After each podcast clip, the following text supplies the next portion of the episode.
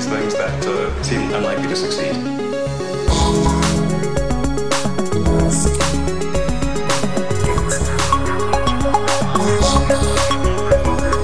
Bienvenidos al episodio maldito de Elon, un podcast sobre Elon Musk y las cosas que hace, las cosas a las que se dedica, su vida.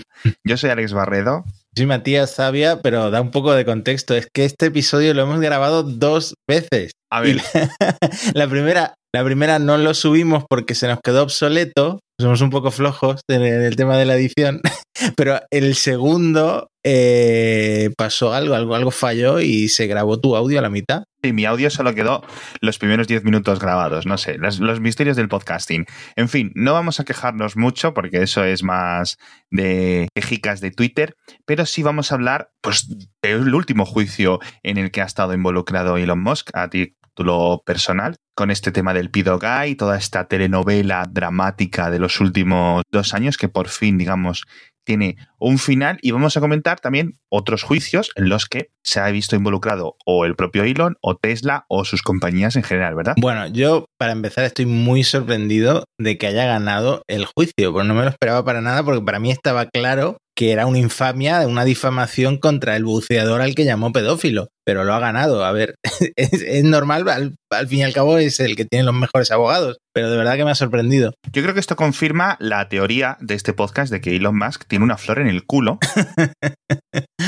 y que de verdad, que de estas, o sea, de estos pactos con el demonio, eh, con una mano de mono, estas. No, no, en serio, en serio. Eso es, lo, eso es realmente lo que pienso. Un poco de contexto. Como todos conoceréis, eh, hace un año, año y pico, unos chavales en Tailandia se quedaron atrapados en una cueva y hubo una especie de misión internacional, ¿no? Por conseguir sacarlos. Al final los consiguieron sacar unos buceadores expertos británicos que vivían por la zona. Curiosamente, uno de ellos, Vernon Unsworth, que, digamos, se rió en directo en la tele de la solución o de la propuesta que había dado el propio Elon o las propias SpaceX de mano de Elon de crear un mini submarino que era especie pues como un huevo Kinder con forma de supositorio gigante en el que cabía un niño cada vez, entonces lo metían vacío los submarinistas expertos, quien fuese, ¿no? Llegaba donde estaban los niños, que era una zona dentro de la cueva, una zona seca, metían un niño, cerraban la tapa y el submarinista lo sacaba hasta la puerta, sacaban al niño, respiraba, etcétera, volvían a meterlo vacío, siguiente niño, siguiente niño, siguiente niño, siguiente niño. El motivo de que fuera un supositorio, bueno, un, no sé, como una bala gigante, es que no sé cómo decirlo, era como un proyectil, no un mini submarino. era que los niños, si simplemente les ponías una máscara, pues iban a pasar por zonas eh, muy estrechas y que se iban a poner nerviosos porque es un viaje largo, porque es un viaje oscuro, porque el agua estaba muy fría. Entonces decían que lo mejor era meterlos en una capsulita y que alguien tirara de esa cápsula, ¿no? Dos eh, submarinistas expertos. Al final, esta idea, yo creo, y no sé qué opinas tú, Matías, yo creo que lo pensamos muchos, era una tirada de marketing y de tirarse el pisto. Sí, a ver, el caso primero que estaba causando muchísima expectación, como el tema de los mineros chilenos. Incluso cuando Musk se metió un poco ahí en el asunto, creo que llegó a causar incluso más expectación que, que, que el, aquel famoso caso de los mineros, pero no creo que nadie se tomara en serio eh, a Musk eh, cuando se hizo el héroe y presentó ese supositorio de metal en el que quería meter uno a uno a los niños. Eh, también es cierto que la prensa estaba hablando del caso como que era imposible sacarlos de allí por una zona muy estrecha y porque estaba todo completamente anegado por el agua. Entonces, eh, estábamos entre, ¿es esto una maniobra de marketing o realmente va a acabar salvando la situación en los más, que, era muy surrealista. Sí, surrealista es, yo creo que es la palabra, es decir, era como una especie de sketch de los Monty Python constantemente, pero durante días, ¿no? Y en vivo y en directo eh, en las televisiones, bueno, en las de Tailandia no te puedes imaginar, pero en la televisión de Reino Unido esto estaba abriendo los telediarios constantemente, bueno, en las de todo el mundo, yo creo. Y al final lo sacaron, entonces eh, Vernon recibió un grave insulto por parte de Elon Musk en Twitter que le llamó Pido Guy, ¿no? Pido Guy, que es lo que él se defendió posteriormente diciendo, oye, esto es algo que nosotros decimos en Sudáfrica, como decimos idiota, ¿no? Bueno. Eso tampoco se lo creyó a nadie, pero a ver, que yo del temas legales, por lo visto, no entiendo nada porque lo han ganado. El jurado lo han convencido completamente. Exacto. Estuvieron deliberando muy poco tiempo, de hecho, me parece que fueron minutos y. Exacto. y ya está. Exacto. Entonces, una cosa antes de, de hablar del juicio. Él lo volvió a reiterar en un email a un reportero, a un periodista de BuzzFeed que se llama Ryan Mack, que volvió y estuvo en el juicio. Él le digo, le dijo que estaba en off the record, pero ya se lo dijo después de enviarlo, con lo cual el, el reportero tenía unas declaraciones públicas de este señor que le había dicho que te reitero, o sea, te confirmo que este tío, te lo aseguro, ¿no? Te ha puesto un dólar, no sé cómo, que de verdad este es un pido gay. Es decir, claro, vamos a ver, el prejuicio de un señor de cuarenta y tantos, cincuenta y tantos años, no, creo que algo más, eh, británico, viviendo durante décadas en esas zonas de Tailandia, era como, bueno, pues eh, es un poco, vale, que sí, de pedófilos, de gente que se va a pagar por sexo, es decir, ¿no? Bueno, un prejuicio más, pero oye, es un problema. Entonces le denunció por difamación y no le denunció en Reino Unido, donde recibió, después de todos estos comentarios, después de haber salvado a los niños, etcétera, eh, honores por parte del gobierno y por parte de la reina de Inglaterra, incluso él y otros submarinistas. Él le denunció por difamación. El juicio fue en el norte de California, en los juzgados de la zona de San Francisco, y al final, después de tres días de juicio, algo así, un juicio también bastante rocambolesco, un juicio que ha venido con muchos, con mucho discovery, con mucho descubrimiento, ¿no? Por parte de eso, emails internos, etcétera, y ha acabado lo que dices tú. Muy poca deliberación por parte del jurado, una vez que se decidió, decidió que estaba listo para sentencia, trataron como dos horas o algo así. Sí, fue muy rápido y yo creo que lo más interesante del juicio, que lo hemos seguido como si fuera el Sálvame Deluxe, es el, los emails internos que por un lado se, se supo que había contratado una especie, una especie, no sé si llamarlo detective privado. Notas, un notas. O sea, un notas. Vamos a ver, Matías, imagínate que tú estás en la posición de Elon Musk, ¿vale? Y al jefe de seguridad de tu empresa, ¿vale? Le envía a alguien un correo diciendo, hola, jefe de detective de la empresa de Matías, soy un detective privado genial, de puta madre por 50.000 libras, no, perdón, por 50.000 dólares, te encuentro a este tío, te saco todos los trapos sucios y ya está. ¿Tú qué le dices sin conocerme de nada? Bueno, 50.000 dólares supongo que para, para, la empresa no será tanto, ¿no? Pero tú qué dirías, que sí o que no. A ver, esto luego puede tener un efecto muy negativo en la imagen de, de, de Elon y, y del caso.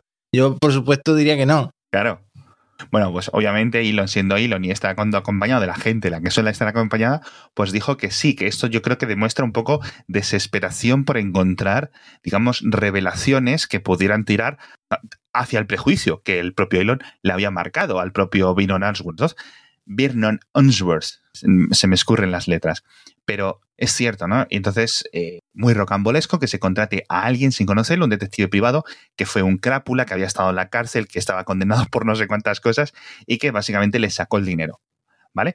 Le sacó el dinero y ya está. No pudieron demostrar nada y este llegó a juicio por difamación por Pidogay.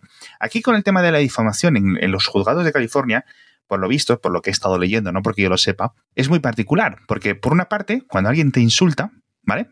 Si tú no pones la denuncia, mm. Estás asumiendo, uno, que ese comentario no te ha difamado, es decir, que no te ha repercutido de forma negativa, y por otra parte, puedes, puede darse a entender que es cierto, es decir, que tú no tienes un caso contra esa persona que te ha dicho eso porque lo que te han acusado es cierto. Básicamente solo te queda la opción de denunciar. Claro, ¿cuál es el problema? Pues que después de que le llamara eh, Pidogai a este señor, su vida no ha ido a peor, su vida ha ido a mejor. Claro, es muy reconocido a nivel global, tiene su página en la Wikipedia, le, invitó a la reina a Palacio, le dieron premios, etcétera, un montón de cosas. Entonces, ni su defensa, que era bastante buena, aunque luego ha habido algunos problemas en la, de, por la gente que lo ha explicado, dice que estaba mal argumentada, etcétera, pues no ha podido explicar que, oye, le ha salido mal, su vida ha ido a peor desde los insultos de este señor. Y yo creo que tampoco ha ayudado, Matías, lo de que pidieran 190 millones de dólares como eh, recompensa, ¿no? Por, por este insulto. Me parece un poco excesivo. Bueno, ahí queda un poco demostrado que esto era un juicio contra Elon Musk como figura de magnate eh, millonario excéntrico, porque a 190 millones no le pides a cualquiera. Y a lo mejor también lo usaron un poco como ancla para llegar a un acuerdo extrajudicial que, que no llegó, sorprendentemente. Exacto, si es que además era lo más, era lo más curioso de todo, es en plan, llevas año y medio con esto, distrayéndote, perdiendo el tiempo, reuniéndote con los abogados, etcétera, preocupado, en vez de decir, mira, sí, me he equivocado, tío. Te he insultado dos veces, te he insultado encima diciéndoselo a un periodista que ha publicado mis palabras, que ya hay que ser un poco caro, ¿no? Que creo que además el que dijo de esta del mail con, con el periodista. Eh, me parece que en uno de los emails que se publicaron, Elon dijo que había sido uno de los errores más estúpidos que había cometido. Quiero decir, vale, uno de tus mayores errores, ponle medio millón de dólares, ponle 600 mil, un millón de dólares, lo que sea. Ya está. Haces desaparecer este caso. ¿Qué es lo que hacen las personas ricas? No. es que, tío, es, es, es, la solución. Las personas ricas no van a la cárcel. Las personas ricas pagan. Y ya está ya se solucionan sus problemas de esta forma. Y hmm. nos sorprendió a todos. Sorprendió a sus propios accionistas de, de, la propia Tesla, sorprendió a un montón de socios, a un montón, digamos, de gente de la industria, en plan, tío, quítate esto del medio. Quítate esto del medio. Y no, y al final la jugada, esta carambola, le ha salido bien para suerte de la compañía y yo creo que una preocupación menos, porque parece ser que eso sí es cierto que no va a haber recurso. No sé por qué, pero digamos esto no se va a recurrir, que es algo como muy estadounidense, decir, ok, vale, no sé si es que no cabe recurso o lo que sea, pero ahí quedó, es decir, no, no va a ir a más este juicio. De todas formas, las decisiones del jurado, tú que las has estado mirando más, fueron bastante peculiares, ¿no? Lo que se sabe es eh, de los periodistas que estaban allí y compartieron ascensor sobre todo con, con la gente del jurado. Había un abogado que al ser abogado pues es, eh, es un jurado bastante particular porque no lo puedes engañar fácil con la, tu dialéctica, ¿no? Porque es una persona que sabe, eh, sabe lo que tiene que hacer o o que va a seguir mejor lo que, lo que el juez recomiende. Y mm, esta persona lo que argumentó, lo que le dijo a el periodista de BuzzFeed que estaba ahí cubriendo, cubriendo el juicio, es que llegaron rápido a, esa decisión porque realmente la gente que leyó el tweet de Elon eh, no hubiera sabido exactamente de quién estaba hablando, o sea, no lo habría relacionado de una forma que manchara la imagen de este hombre de mm. una forma eh, demostrable. Es decir, vale, Elon Musk este, acaba de llamarle pedófilo a alguien, pero no estaba claro que ese tweet suelto por ahí, que ni siquiera estaba dirigido directamente a él, sino que se lo puso a un tercer usuario, eh, fuera a manchar en la trayectoria o, el futuro de esta persona. Entonces fue, como que lo decidieron muy rápido porque no podían demostrar que, su carrera se hubiera acabado por, por, esa acusación, ¿no? No, exacto. Su carrera ha ido a más. Es decir, en este año es mucho más conocido y mucho más afamado. Es decir, no, no ha quedado peor. Pero ya digo, pueden ser sido motivos ajenos, como lo de eso, de que, oye, pues has rescatado a un montón de chavales, pues eres un héroe, ¿no?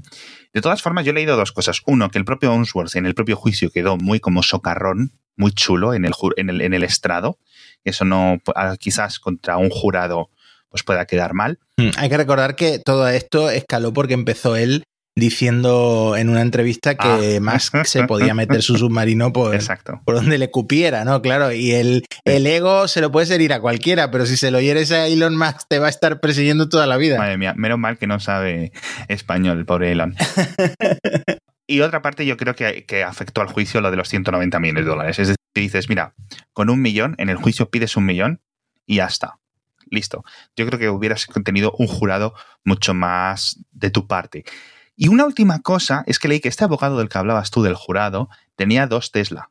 Con lo cual, teniendo en cuenta el típico comprador de, de cliente de Tesla, no es que sea una secta, como siempre solemos mofarnos, pero sí es cierto que, oye, hay cierto eh, rollo club, ¿no? Y claro, tío, tienes ahí el propio hilo, ostras tú. Es como si alguien que tiene un montón de Macs le llevan a un juicio contra Steve Jobs. ¿Sabes, no? ¿Sabes por dónde va a ir la cosa? Entonces, eh, dicen, dice que eh, unos, unos expertos en derecho dijeron, en el momento que la defensa permitió en la elección de jurado, ¿no? Que no se descartará a ese miembro del jurado, ese abogado que tenía dos coches Tesla, etcétera, es cuando se perdió el juicio. Porque luego ese abogado hace o hizo lo que dices tú, lo de dentro de las deliberaciones era el que movía el timón, porque un experto dentro de un sitio tan caótico, tan confuso para alguien común, como es hacer de jurado, ¿no? El que las normas son tan complicadas, pues yo creo que ahí fue donde, yo creo que estaría de acuerdo, que ahí fue donde se perdió el juicio. Pero bueno, ahora solo nos falta que nos insulten ningún, alguno de los dos y ya, toco todo, ¿eh? Bueno, al salir del tribunal del juzgado dijo que se había restaurado su fe en la humanidad. Que bueno, esto ya yo, yo creo que lo tendría pensado de antes, igual que tenía pensado cuando, el, cuando lo de privatizar Tesla, que tuvo que pagar 20 millones, que tuiteó, tuiteó lo de Worth It, ha valido la pena. sí, claro, por los 30 millones de multa.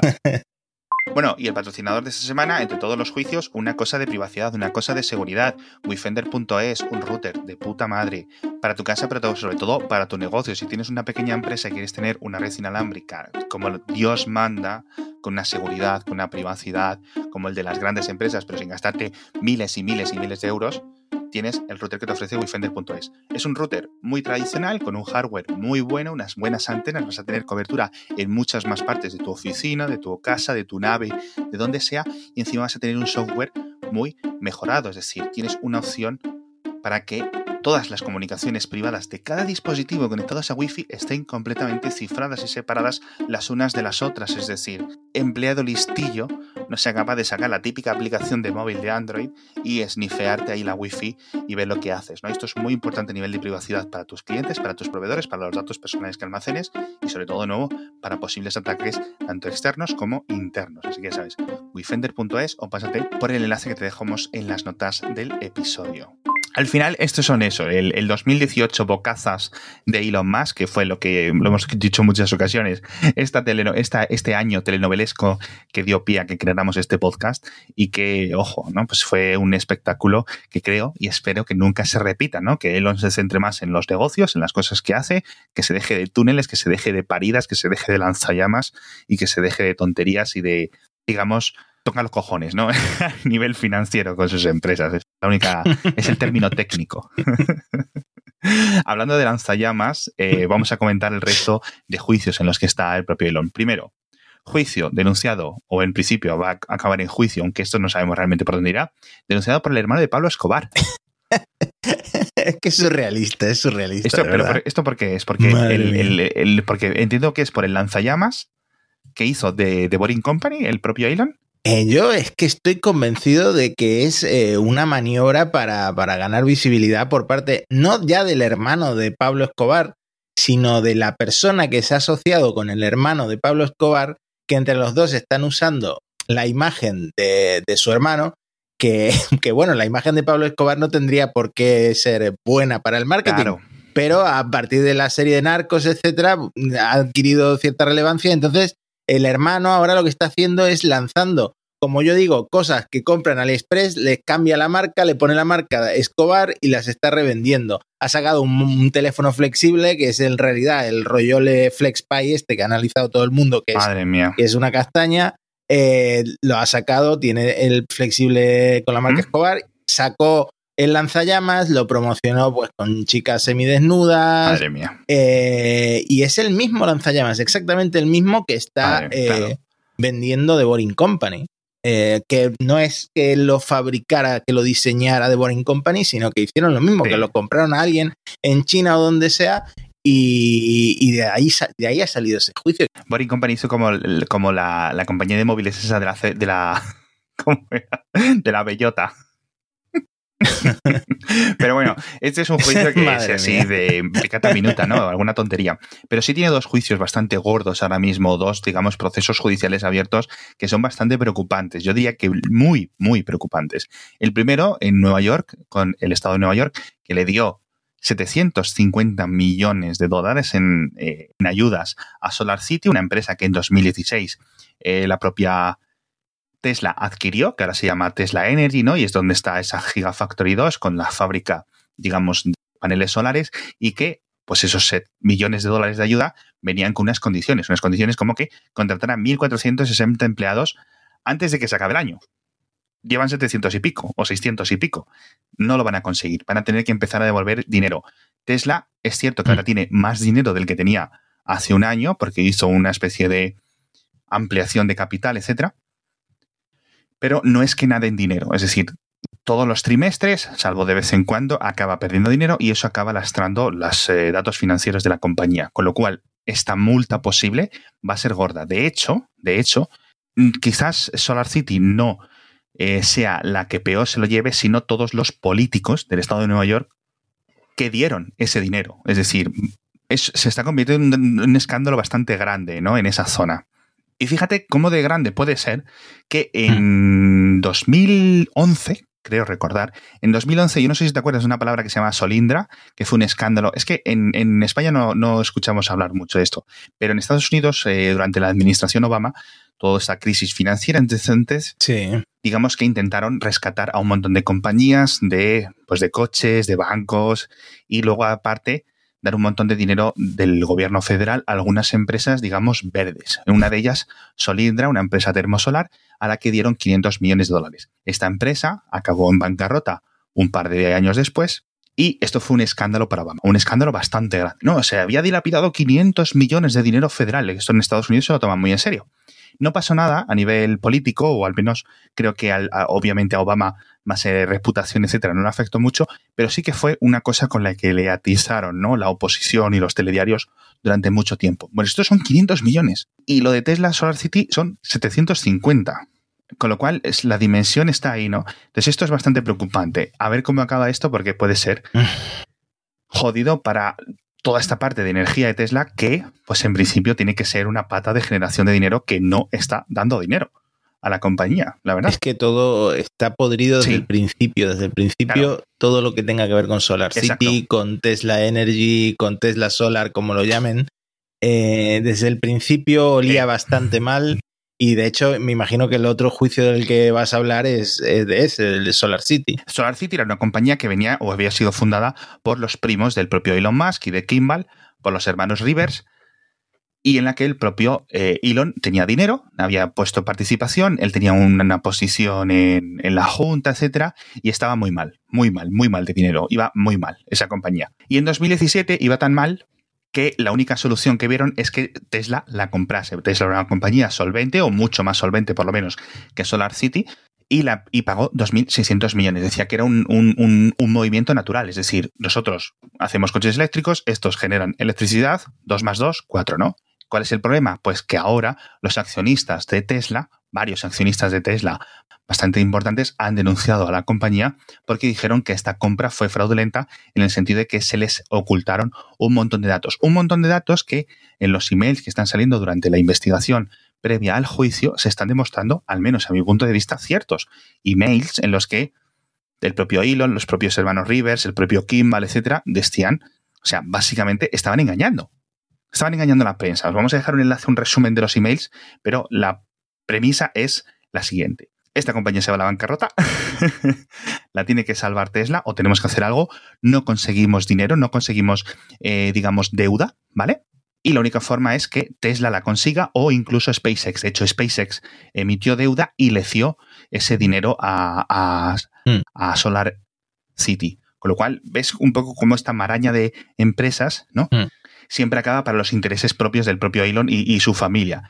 Y eh, bueno, pues esa es la premisa, ¿no? Un poco de que iban mucho más mal, de lo mucho peor de lo que decían, y claro, eso a los accionistas no les gustó porque se ha usado su dinero para rescatar a una empresa en bancarrota simplemente por el hecho de que eran sus primos. Porque si hubiera sido cualquier otra empresa de venta de paneles solares, no la hubieran comprado. ¿no? Esa es toda la premisa y yo creo que tiene todo el sentido del mundo. Y ese juicio sí que es preocupante. De hecho, todo este tema de Solar City, cuando presentaron estas placas solares con forma de teja, etcétera, era una mentira.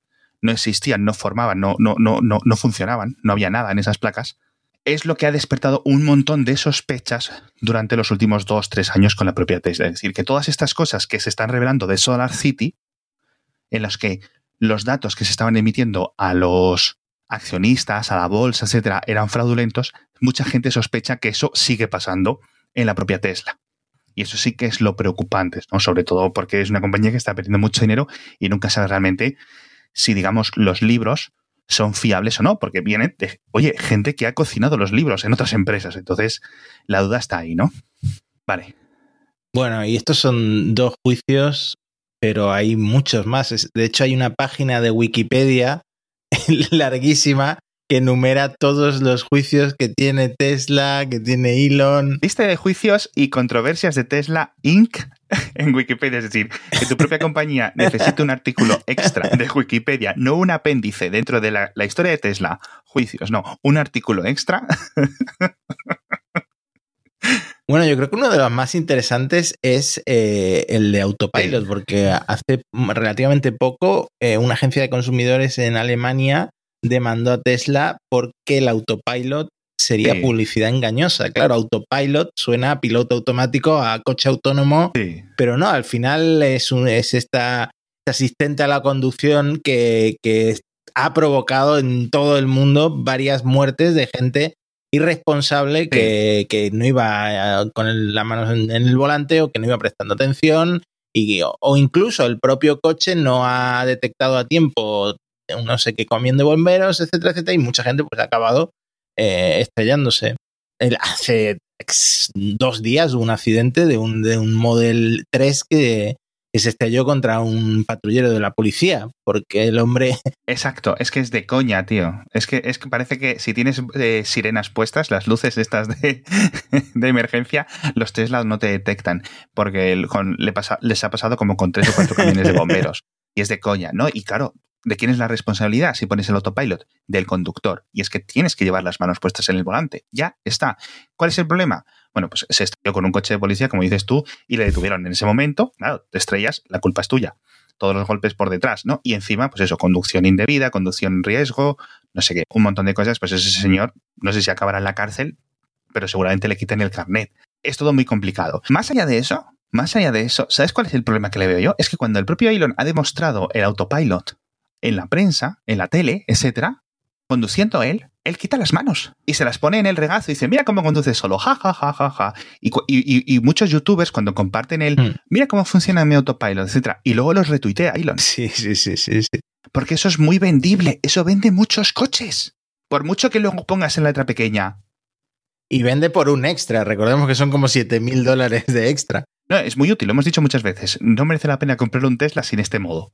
Porque es una cosa que te puede salvar la vida, pero no es una cosa que hoy por hoy te conduzca al coche. Estaba viendo precisamente a raíz del accidente este de hace un par de días eh, que la normativa de la mayoría de, los países eh, especifica que los fabricantes tienen que asumir que puede haber un riesgo derivado de un abuso predecible por parte del usuario. Entonces, tendría la culpa Tesla de no asumir que eh, puede haber abuso por parte de los, de los conductores. Exacto, exacto. De hecho, muchos críticos de Tesla tienen una web en la que creo que tienen una que es Tesla Death Counts o algo así. Pongo enlace en las notas del episodio que van poniendo enlaces a todos estos casos de gente que está muriendo por el autopilot y otra que es predictableabuse.com o algo así, en la que también están recopilando estas cosas, como para decírselo a las agencias de regulación de tráfico de varios países y decirles, chavales, chavales, que eso, no sé, está ocurriendo.